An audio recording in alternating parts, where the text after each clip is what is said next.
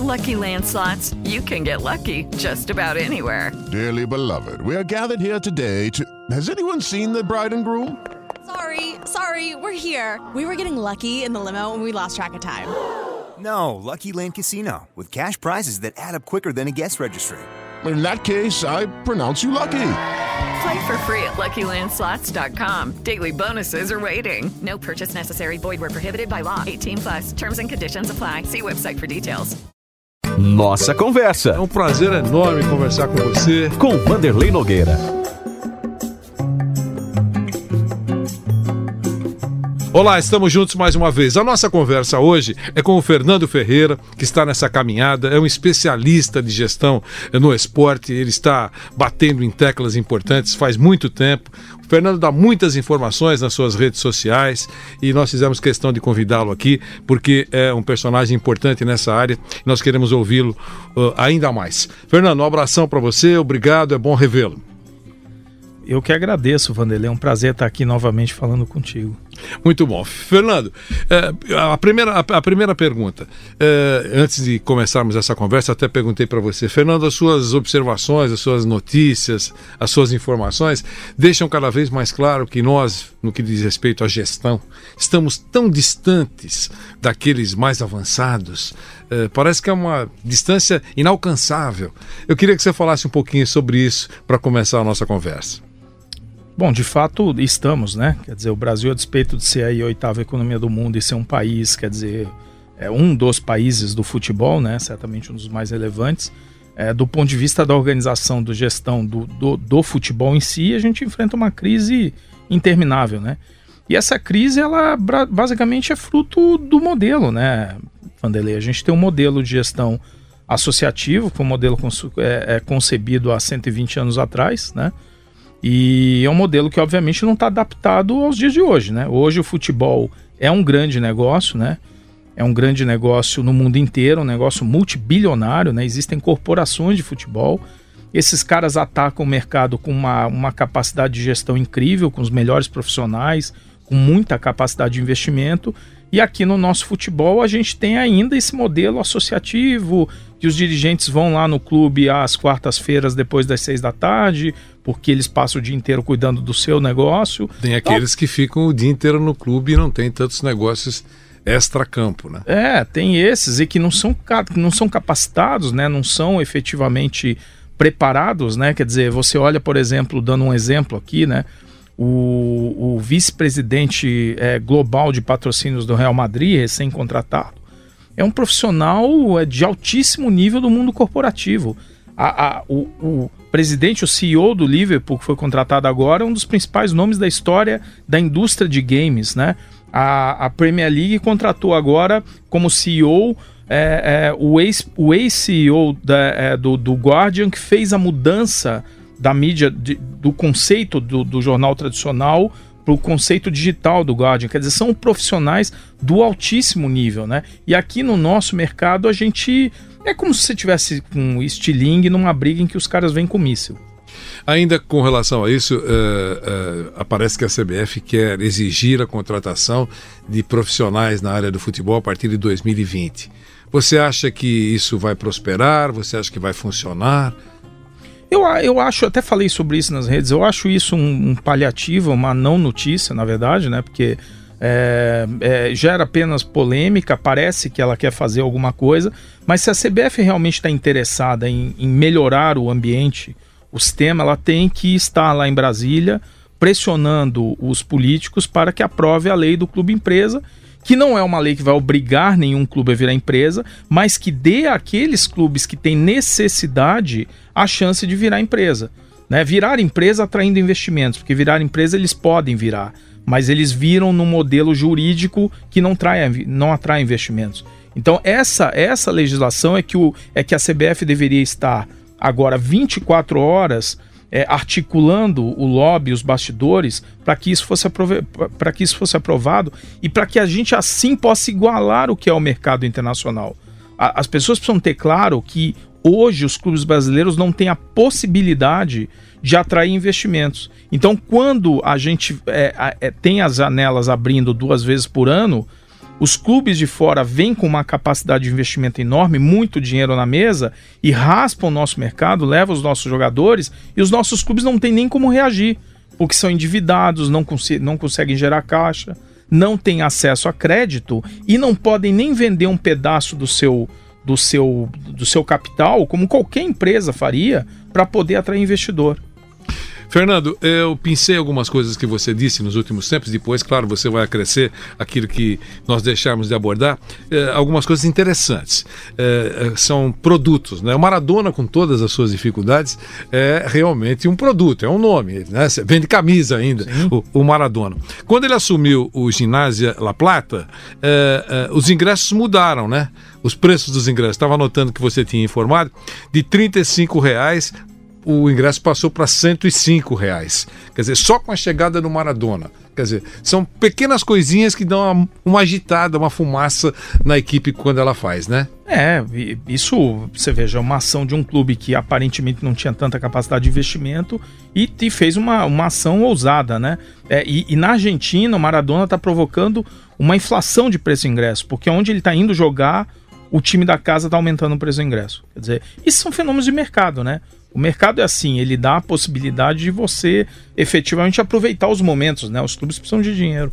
Outra informação que você deu ainda com relação ao futebol argentino, uh, uh, Racing e, e Boca, o Boca testou um novo sistema de internet para todo mundo, coisa que a gente gostaria tanto que acontecesse aqui nos estádios. É isso, né? É uma brutalidade, né? Você olha, Vanderlei, quando você vai no estádio no Brasil, parece que você entra numa caixa forte, né? Uma coisa incrível, né? Incrível os, os, os, presídios não usarem isso, né? Porque quando você entra, o celular não funciona mais, né? Verdade. né? Você fica absolutamente mudo.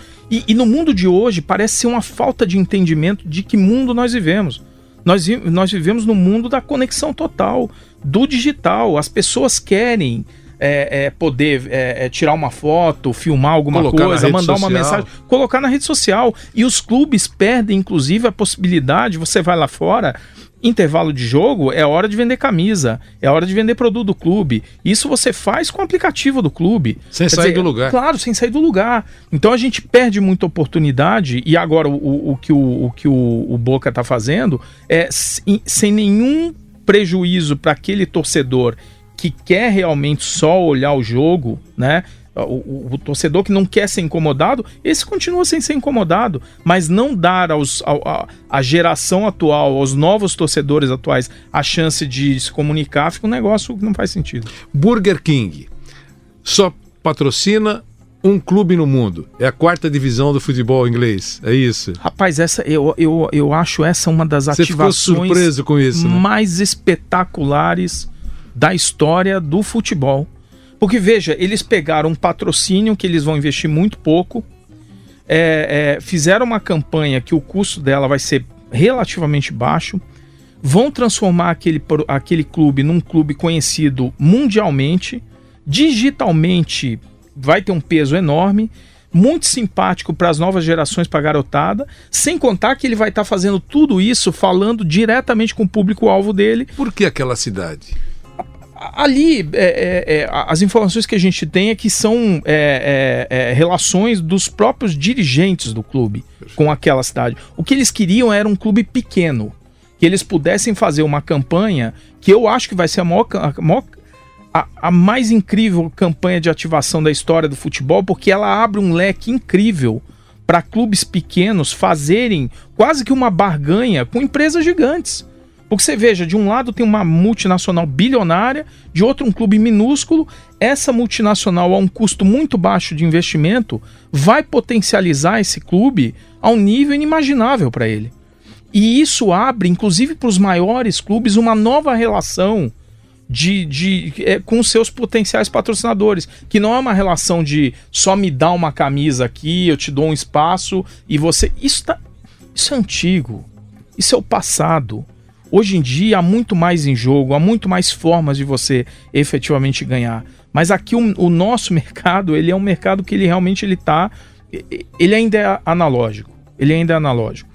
É verdade. Uma outra observação aqui é que o Manchester é, é agora está atacando a garotada de 8 a 11 anos, com episódios, é, desenho animado, enfim, para trazer, trazer essa garotada todinha para o lado dele. É assim?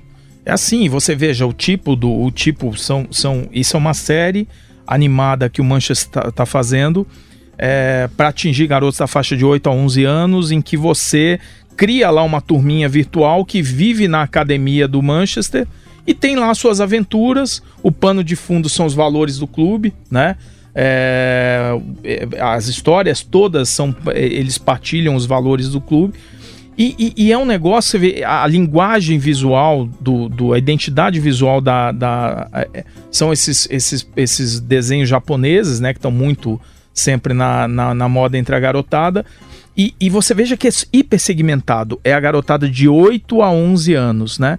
Aqui no Brasil, a gente está no modelão do mascote, né? Os clubes remodelam o mascote e acham que reinventaram o mundo. Faz o mascote mais nervosinho, mais bonzinho, acham que reinventaram o mundo. Quer dizer, você tem múltiplos canais e múltiplas formas de trabalhar com o teu público. Agora a NBA também soltou, eu vou até publicar isso amanhã, soltou uma série também animada de uma turminha na NBA, no basquete, no mundo do basquete, né? É isso, você tem que conquistar os novos, a garotada. Porque hoje o grande drama é o seguinte: como, como é que você captura a atenção de um público? Segunda tela, terceira tela, uma garotada que em 10 minutos ele já troca de atenção, né? Quer dizer, como é que você captura o interesse? Porque antigamente você discutia o seguinte: ah, a, a questão é preço. Você simplesmente segmentava por preço. Agora é preço e tempo. Você briga pelo preço, pelo bolso do cara e briga pelo tempo dele. São duas coisas escassas que ele vai fazer escolhas. E você tem game, o futebol, você tem, você tem game, você tem os outros esportes, você tem entretenimento. E aqui a gente não vê, o que me impressiona é que a gente não vê reação para correr atrás desse, desse novo mundo, né? O avanço também eh, nos clubes é muito importante, o, o, a análise de desempenho do Liverpool, por exemplo. Né? Parece que está sendo copiada, entre aspas, no mundo todo pela qualidade, pela carga de informações que a comissão técnica recebe para poder fazer o seu trabalho. Esse é outro avanço, né? Esse é um avanço espetacular, esse é um outro, isso é uma quebra de paradigma, é um outro patamar, né? Agora você repara, o que, que que, que aconteceu nessa história para contextualizar? O Liverpool era um time que ali no final dos anos 2000 e pouco ele estava em decadência financeira e técnica, né, total. Ele foi comprado por um grupo americano que se chama Fenway, né? Esse grupo é dono do Boston Red Sox nos Estados Unidos e de outras outras, como vários desses conglomerados que estão investindo no futebol, né? O Arsenal pertence a uma empresa dessas também, né? Esse grupo, que era um grupo que já que o, Boston Red Sox, ele ele ele estava 86 anos na fila sem ganhar a liga. E aí eles aplicaram lá o modelo do Moneyball, né, do filme. Nos 13 anos seguintes, eles ganharam quatro vezes a liga. Esse mesmo grupo chamou os caras do Liverpool e falou o seguinte: vamos botar ciência nesse negócio? Vamos analisar é, com profundidade. E até uma coisa que eu não postei: o líder da equipe do Liverpool é um físico. É um físico. Saiu deste profissional a recomendação por contratação do Klopp. Saiu deste profissional.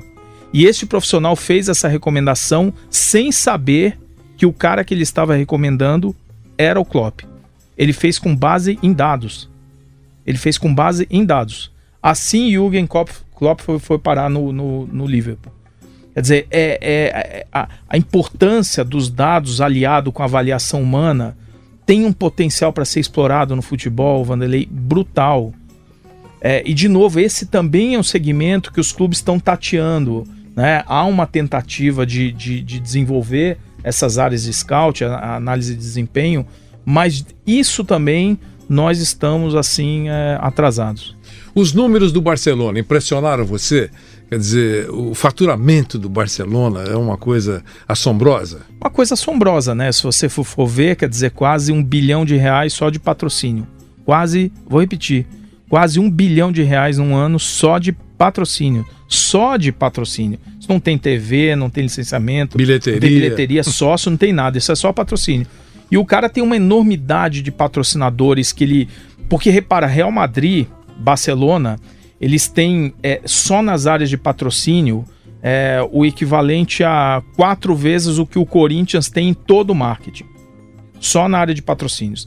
Eles têm gente é, voltada para patrocínio na Ásia, voltada para patrocínio na América, fecham parcerias com empresas do mundo inteiro para atuar regionalmente, atuar setorialmente. Então eles analisam é, os setores da economia, eles focam nas empresas, analisam as regiões. Ah, eu quero atuar na China, eu quero atuar na, na Austrália. Eles olham, Vanderlei, como qualquer corporação faria como o Google faria, como a Apple faria, fazem, né? Como a Samsung faz. É isso, é, é, são profissionais de primeiríssima linha, né? Os clubes investem muito nisso. A gente ainda acha que marketing é custo no Brasil. Não é investimento. Né? Não é investimento. Então é, é essa é, é, é, a somatória de estudo é que é a diferença. E números, você sempre uh, informa sobre números. Uh, tem um dado da FIFA que mostra que nos últimos cinco anos os agentes de jogadores receberam uh, mais de 2 bilhões, cerca de 8 bilhões de reais em comissões sobre as transferências de atletas. Quatro, mais de quase cinco vezes mais do que os clubes for, formadores através do mecanismo de solidariedade. Quer dizer, eh, as comissões. Eh, agora, nas últimas horas, a imprensa deu uma informação extremamente importante. O Cruzeiro pagou você deve ter acompanhado isso, pagou a comissão pela contratação do Abel Braga para o filho do Abel, do Abel Braga. Quer dizer, é um negócio assim inacreditável. Quer dizer, é, é, cobrar eu até acho que pode cobrar, mas o gestor do clube, Cruzeiro que está numa pindaíba que a gente sabe, quer dizer, é incrível. Recuando um pouco no tempo, um jogador do Palmeiras que nasceu nas categorias de base do Palmeiras e que foi ficando no Palmeiras tendo seu contrato renovado, no seu último contrato, no seu último contrato, pagou cerca de. O Palmeiras pagou cerca de 150 mil reais por uma pessoa que lá nos dados deu o telefone desse jogador. Ele nasceu dentro do Palmeiras. E nessa última, nessa última renovação, pagou 150 mil reais de comissão para uma pessoa que deu o telefone do garoto que estava todo dia lá. Quer dizer, é uma esculhambação, você que deve ficar arrepiado, você é um especialista em gestão, né?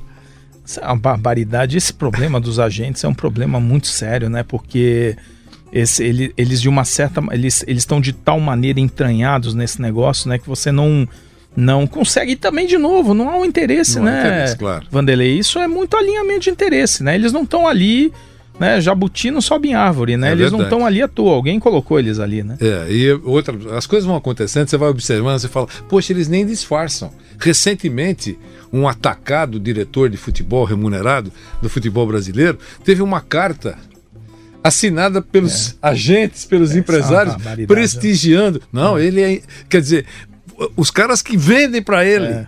Fizeram uma carta defendendo na hora que a batata dele está assando. Claramente, você não é essa relação que deve existir entre o vendedor e o comprador. Quer dizer, mas é uma coisa assim, e, e ninguém faz nada. Por isso que você tem razão. Quer dizer, é difícil mudar isso, porque parece que é um interesse das pessoas que permaneçam assim. Você deu uma notícia num desses das suas postagens falando da pindaíba, eu uso muito esse termo, pindaíba que o Atlético de Madrid estava vivendo num determinado momento e depois eh, de algum tempo eh, fez, uma, fez uma ajustagem importante na sua gestão e a coisa está eh, indo bem. É isso, né? É, esse é mais um exemplo desses clubes que deixam de ser, que se tornam corporações, né? o, o o Atlético de Madrid, o Real Madrid era quatro, cinco vezes maior que o Atlético de Madrid há questão de seis, sete anos atrás. Hoje era, hoje o, o, o Atlético de Madrid é 55% maior do que o do que o eles estão encostando, é uma coisa incrível, né? E, e tudo isso foi fruto de um planejamento. Quer dizer, é, o clube definiu que queria se tornar uma corporação de futebol, é, montou uma estratégia, contratou profissionais, investiu prime a primeira lição de casa que o clube fez, do que o Atlético Madrid fez, foi é, do ponto de vista de governança, né? De ajustar a casa, ganhar credibilidade no mercado. E aí, com isso, ele atraiu investidor. Ele atraiu um investidor grande no determinado momento que foi o, o Wanda, que foi um grupo chinês, né? E depois esse grupo vendeu a participação dele para um dos maiores investidores atuais no futebol mundial, que é um grupo é, de, americano e de Israel chamado Quantum Pacific Group que comprou o Atlético de Madrid, comprou o Famalicão, comprou o Lans na França, o Atlético comprou o Atlético São Luís no México. Você repara, Vanderlei, o que está acontecendo no mundo hoje é a criação de corporações grupos que têm vários clubes de futebol, né? É, os mais conhecidos, obviamente, Red Bull, City, que tem sete clubes no mundo e está comprando mais dois. Mas é, existem outros grupos. General American é um fundo é, que está comprando o Newcastle, já, já tem o, o, o, o, o Bordeaux. Você tem o Pick Six, que é dono do Roma e de outros clubes também. Você tem é, é, o, o Fenway do Liverpool é, Kronk, que é o grupo que tem é, é, times na, nos Estados Unidos de futebol americano, Los Angeles Rams, e é o dono do Arsenal, né? Você tem o grupo AMB, que é um grupo de um bilionário americano que, que fez agora o Atlanta United. Atlanta United vai ser o maior clube das Américas em cinco anos. É um, é um crescimento jamais visto na história do futebol. Clube que não existia em 2015 já fatura hoje entre os 15 da, da, da América no ano passado, esse ano já vai estar entre os 5, cresce de uma maneira incrível, uma organização, é o mesmo grupo que é dono do Atlanta, do Atlanta Falcons e está comprando clubes na, na, na, na Europa agora. O que dá para prever, é, Vanderlei, que isso, isso vai mudar a nossa realidade em um ano. É, eu imagino que essa, essa lei do, do, do, do, do clube empresa passe até março no Senado. Essa é a minha expectativa. Quando isso passar, a gente vai ter no noticiário uma nova realidade, porque vocês vão estar discutindo esses grupos, que esses caras. Eles chegarão. Eles estão já. Estão só esperando. Eles estão. Eu digo isso pela Pluri, tá? É, nós estamos, é, é, somos frequentemente contratados por esses grupos para analisar, para monitorar o mercado né? Que é monitorar a legislação, como é que esse negócio está andando, né? Eles estão muito informados sobre a legislação, tem muito dinheiro, muito capital, muito recurso humano, tecnológico. E o Brasil tem duas coisas contando a favor para o Brasil. O que, que acontece? É, vários grupos conglomerados americanos de esporte, que são donos de clubes e têm muita qualificação, sabem perderam, fazer sabem fazer espetáculo, perderam o bonde do futebol na Europa. Porque na Europa não tem mais clube à venda tudo foi comprado. Hoje, se você quiser comprar, você vai ter que comprar de um outro que já é um grupo que vai custar bilhão, né? O General American está pagando é, 700 milhões de libras, tá? Que é 3,5 bilhões de reais para comprar o Newcastle. O Newcastle é um clube super tradicional, mas não está comprando o Manchester United, está comprando o Newcastle. 3,5 bi, tá? Então esses caras que perderam, vários americanos que perderam a onda, né? E asiáticos também que perderam a onda do futebol europeu, que já está todo na mão de investidores. Eles, eles, eles veem o Brasil, que é a sexta liga do mundo, nós, não, nós somos relevantes. Eles veem o Brasil como uma oportunidade de se posicionar no mercado. Só que a gente tem uma vantagem adicional. Nós somos fornecedor de matéria-prima, que esses caras não têm. Porque aqui, o cara que se posicionar aqui, ele pode fazer um trabalho de base para abastecer clubes deles pelo mundo, que é a cabeça dos caras hoje. Entendeu? Ao invés de pagar uma fortuna para pagar prêmios milionários para comprar jogador adaptado pelo Porto ou pelo Benfica, eles podem vir aqui, comprar um clube e, e, formar jogador já aqui. Já tem o pé de obra. Já tem o pé de obra. Formar jogador, o que pra gente seria ótimo. Porque a gente deixaria de perder jogador com 16, com 17 anos, que sai cru daqui e depois você descobre os firminos da vida, né? Que saem daqui cruz, depois você descobre os caras explodindo na Europa e todo o ganho ficando para o torcedor europeu e para os investidores europeus. A gente aqui fica só com paga os custos aí, paga os custos, né? E eles ficam com todo o ganho na cadeia. É, é semelhante ao que acontece com a commodity, com café, com minério. A gente vende o produto bruto. Lá eles arrumam o produto, processam o produto, né, beneficiam o produto e vendem por 20, 50 vezes mais do que a gente. Acontece a mesma coisa no futebol. Nessa reta de chegada da nossa conversa, uh, Fernando, e estádios? Você deve ficar impressionado, né? Porque eu vejo que os, as suas, as suas, as, os seus vídeos, né? Você mostra cada estádio fascinantes. Alguns ainda vão ser construídos ou estão em fase de conclusão. Enfim, já tem é, é, orçamento liberado para começar uma construção. Outros já estão funcionando e, e oferecem quase que um hotel cinco estrelas. Enfim, é, estádios no Brasil em relação àquilo que se, se, se tem pelo mundo. É, é, o há uma competição, né, arquitetônica, uma que os estádios estão esplendorosos, né? E não é só na, na, nos Estados Unidos, na Europa, no México. É o, está, o projeto do estádio do León, que pertence ao grupo Pachuca, que é o único conglomerado de futebol das Américas, diga-se passagem, é, é, um estádio inacreditável.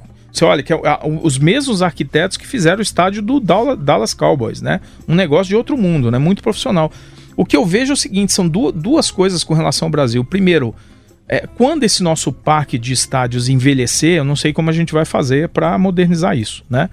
Dada a situação dos clubes. Foi a Copa, né, que, que acabou fazendo a com falácia que, a do fal... legado. Exato, né, que não houve nenhum, né? Lógico. É, e outra que é você, a gente ainda assiste clubes como, para citar dois exemplos, Santos e Vasco, com estádios muito aquém, né, do que do que as torcidas merecem, né? Então você tem realmente um, um so, sobre esses estádios um, um parênteses aqui, Vanderlei, importante. Não é só a beleza dos estádios físicos, eles são tecnológicos. Eles são voltados para esse público de hoje. Eles são voltados, eles têm uma preocupação do seguinte: esse cidadão ele está concorrendo com a gente por outros outros interesses, é game, é show, é Pega exemplo aqui Rock in Rio, hiperprodução, né? O, o espetáculo do entretenimento. Não é faltam é alternativas. Não faltam alternativas, né? E o futebol precisa reagir, né? E os nossos clubes, eles estão, tá todo mundo é, parado em cima dos, dos estádios é, é, é que vieram ali da Copa e nenhuma daquelas, daquela mudança de, né? Quer dizer, lembra que se falava muito sobre o estádio ter acesso ao Wi-Fi, alimentação, é, você ter né, o match day, né, que se falava, eles adoravam falar de match day todo dia, né? Ah, pô, o termo saiu da discussão, né? Verdade. Porque o, o, o, espetáculo em si voltou a ser aquele espetáculo cru, como se o, o clube imaginasse o seguinte: a minha única responsabilidade é botar os jogadores em campo. Só. E aí encerrou. É maltratado para chegar, dificuldade para comprar ingressos é, até agora tem dificuldades para comprar ingresso é, é, online. Quer dizer, uma, uma, coisa que o mundo inteiro faz com a maior facilidade. É, aqui é uma dificuldade para entrar. É comum ainda, existe aqui no Brasil, o cara entrar no estádio já quase no segundo tempo, em alguns jogos importantes. Quer dizer, é inadmissível, é inadmissível. nesse momento, é. nessa altura da vida. Não é verdade? É verdade. É verdade. Meu caro Fernando, faltou alguma coisa importante que você. Você tem muita coisa importante. Eu poderia aqui falar tanta coisa que você informa sobre essa gestão de, do esporte pelo mundo todo. É, talvez você queira destacar mais alguma coisa que a gente aproveita esse momento final do programa. Não, eu, eu acho que o, o, o, a gente tem. É, eu acho que o destaque do, do ponto do momento em que a gente vive do futebol atual é o seguinte: a gente tem a possibilidade de mudar a cara do futebol com, com essa lei do clube empresa. Você acredita Eu nisso? acredito nisso. Eu acredito que é a última oportunidade que a gente tem e é uma oportunidade que vai mexer com a hierarquia do futebol. Vamos dar um exemplo, Red Bull, né? Red Bull, isso vai mexer, é a última chance que alguns clubes têm de conseguir mudar de patamar no futebol brasileiro. E vai ser o momento em que alguns vão perder o bonde também e que aí vão mudar para baixo, né? Mas é muita coisa vai acontecer por conta disso e também que os clubes tomem cuidado para não cair numa cilada como caiu o Figueirense, né? Então não tem só coisa boa nisso. Tem uma oportunidade que os clubes vão ter que tomar cada um o seu cuidado para se alinhar, para se aliar com investidores que realmente agreguem. Porque aparecerão oportunistas. Oportunistas, malandros e tudo mais. Isso aqui tem que é para investidor que é do ramo, do ramo, que, que tenha capacidade de investimento e que tenha recurso humano e tecnológico para inserir os nossos clubes, porque, de novo, nós somos a oitava economia do mundo, não somos qualquer Zé Ninguém. E somos um dos países do futebol. Então a gente poderia transformar o futebol numa indústria geradora de bilhões de reais milhares de empregos e pagadora de muito imposto. Né? É, é, é, esse é o nosso. A gente batalha por isso. Fernando, foi ótimo conversar com você, muito obrigado. É sempre esclarecedora essa carga de informações sobre o futebol, sobre o esporte, enfim, sobre aquilo que a gente poderia estar fazendo e não consegue fazer há tanto tempo e em outros centros mais avançados eh, as coisas acontecem, a gente fica fascinado com as informações que chegam e que a gente poderia, olha, isso daria até para fazer, quando você pensa, você analisa algumas coisas, isso até daria para fazer. Aquilo lá demoraria um pouquinho, mas isso ainda daria para para fazer. E a decepção é, é, provoca frustração, porque você vê que a coisa patina e não sai do lugar. Foi ótimo, Fernando. Muito obrigado. Eu que agradeço, Vanderlei, pela oportunidade. É sempre um prazer falar contigo e com seus ouvintes aí. Um grande abraço. Muito obrigado. A nossa conversa com o Fernando Ferreira, gestor eh, da área do esporte, tem um profundo conhecedor dessa área e, e batalha nisso há tantos anos. Ele foi o nosso convidado. A nossa conversa volta na próxima semana. Nossa conversa. Mais uma vez agradeço a sua presença nessa nossa conversa com Vanderlei Nogueira.